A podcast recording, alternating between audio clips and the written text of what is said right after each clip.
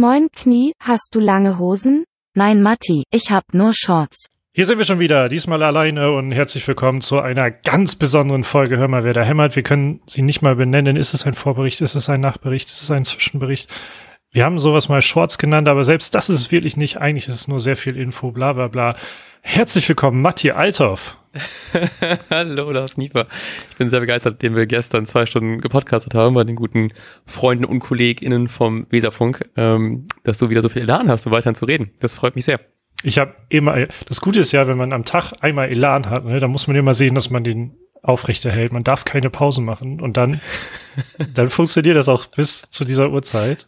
Aber, aber sobald man dann runterkommt, ist halt, da kannst du, kannst du da darfst du nicht mehr aufstehen müssen.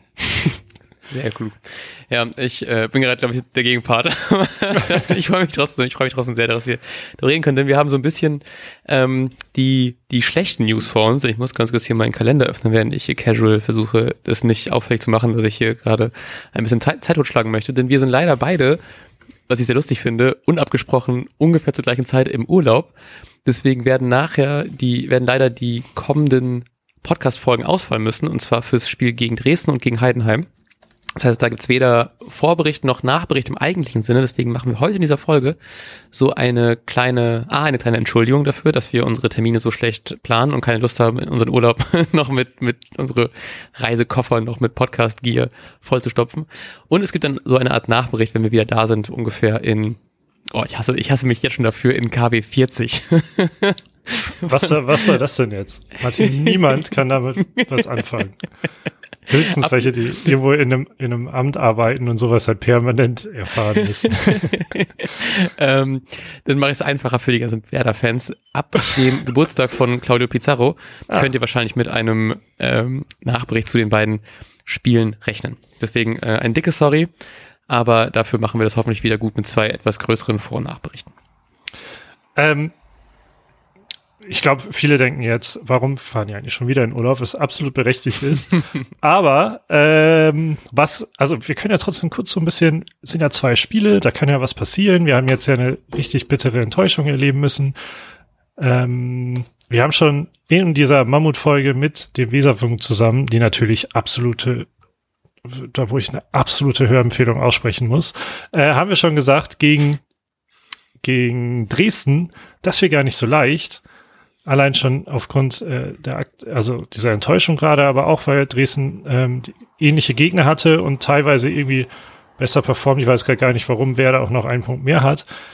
Ähm, aber auch Heidenheim hat noch mal einen Punkt mehr als Werder. Also vielleicht ist das auch gar nicht so ein leichtes Spiel. Was glaubst du, wie, wie äh, wird die Mannschaft diese bittere Enttäuschung aus dem Nordderby verkraftet haben? Und, oh krass, Foto 2 mal wieder. Und wie, ähm, ja, wer bekleidet die Sechs? Wie wird dieses Sechser-Problem gelöst? Oh, Weil Grosso ja zur OP ist. Ähm, wie ist die Mannschaft so grundsätzlich eingestellt? Und ganz zum Schluss, du darfst gerne so lange reden, wie du willst. Was sind deine Tipps für diese beiden Spiele? Oh, oh geil. Okay, es sind so viele Fragen. Ähm, ich fange mal an mit dem, was ich glaube, wie die Spiele so werden. Ich, ich habe ein bisschen das Gefühl, dass ich selber vergessen habe durch diese zwei 3 zu 0 beziehungsweise 0 zu 3 Siege, dass man ja die Spiele davor auch nicht so richtig gut performt hat und sowas ähnliches ja auch schon phasenweise beim HSV, beim HSV-Spiel gesehen hat. Deswegen habe ich gerade so ein bisschen Angst, so gegen so äh, Teams wie Heidenheim und auch gegen Dynamo, die man, die ich halt eben auch als nicht so aktiver Zweitliga-Gegner-Verfolger mir angeschaut habe, dass das trotzdem einfach irgendwie sehr eklige Spiele werden. Ich glaube gerade gegen, Dynamo, allein schon so ein bisschen so dieses ganze Auswärtsding und dieses Fan-Ding, ich könnte schon vorstellen, dass es irgendwie ein bisschen eklig wird. Ähm, ich freue mich irgendwie ein bisschen auf Heidenheim, weil dann kann ich noch so ein bisschen in Nostalgie schwelgen, als man die Relegation gegen die geschafft hat. Ähm, aber trotzdem glaube ich, es werden ich hoffe, wir werden beide Spiele gewinnen. Das werden noch nachher meine Tipps sein. Ich glaube aber, wir werden nicht so ein nicht so ein krasses Spektakel sehen wie gegen, gegen Ingolstadt zum Beispiel oder gegen, gegen Hansa, die halt eben auch jetzt natürlich jetzt noch als beides halt als Aufsteiger vielleicht noch nicht so ein Maß sind. Dann könnte man sich doch eher schon Richtung so HSV-Spiel orientieren.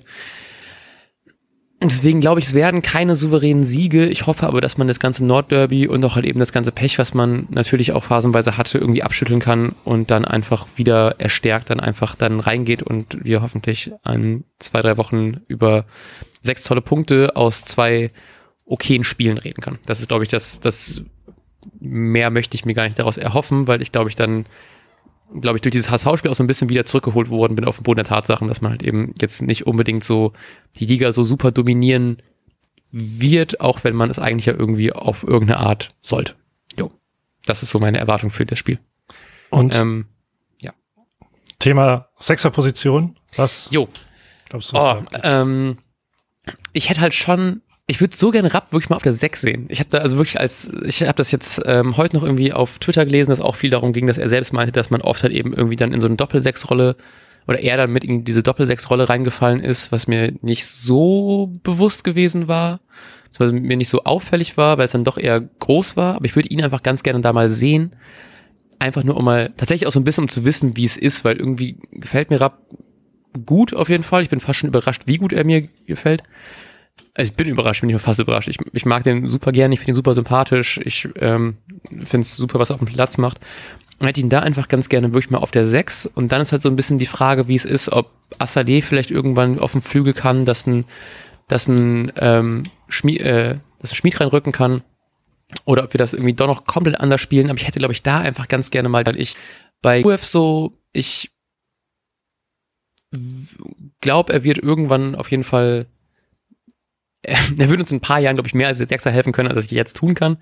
Ähm, weil ich da halt eben auch noch nicht so richtig so das große Vertrauen in ihm, in ihm habe, aber das kann er mir auch gerne in anderen Spielen anders beweisen. Ich glaube, ich würde trotzdem lieber irgendwie Rap haben, als so ein bisschen mit so ein bisschen mehr Erfahrung und dafür dann halt eben ähm, unser Mittelfeld ein bisschen anders strukturieren.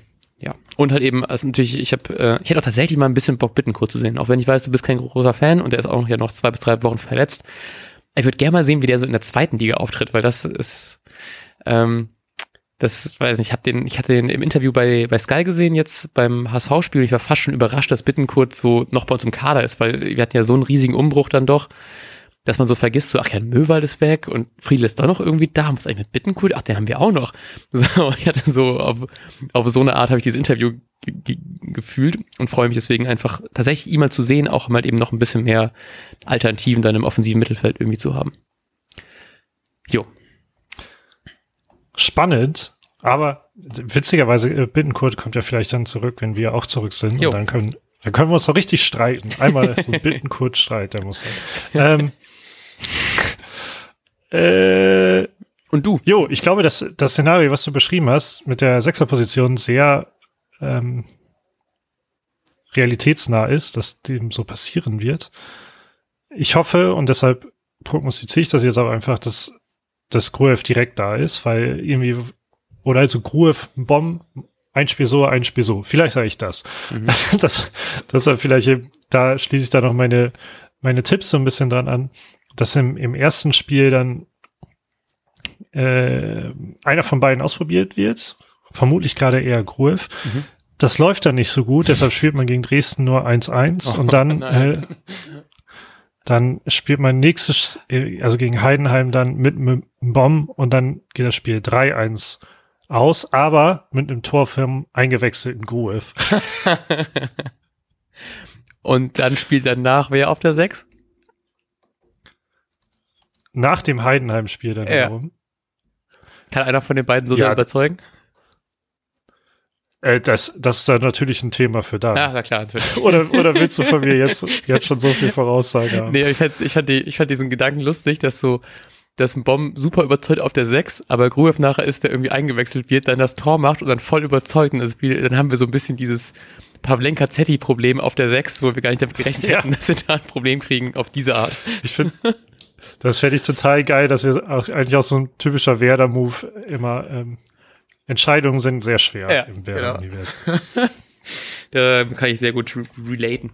Ähm, gut, was, äh, achso, da hast du schon, hast du schon beide Tipps gesagt. Ich habe, glaube ich, jetzt in meinem, in meiner Kicktipp-App habe ich eingetragen für das kommende Spiel ein, ein 2 zu 0.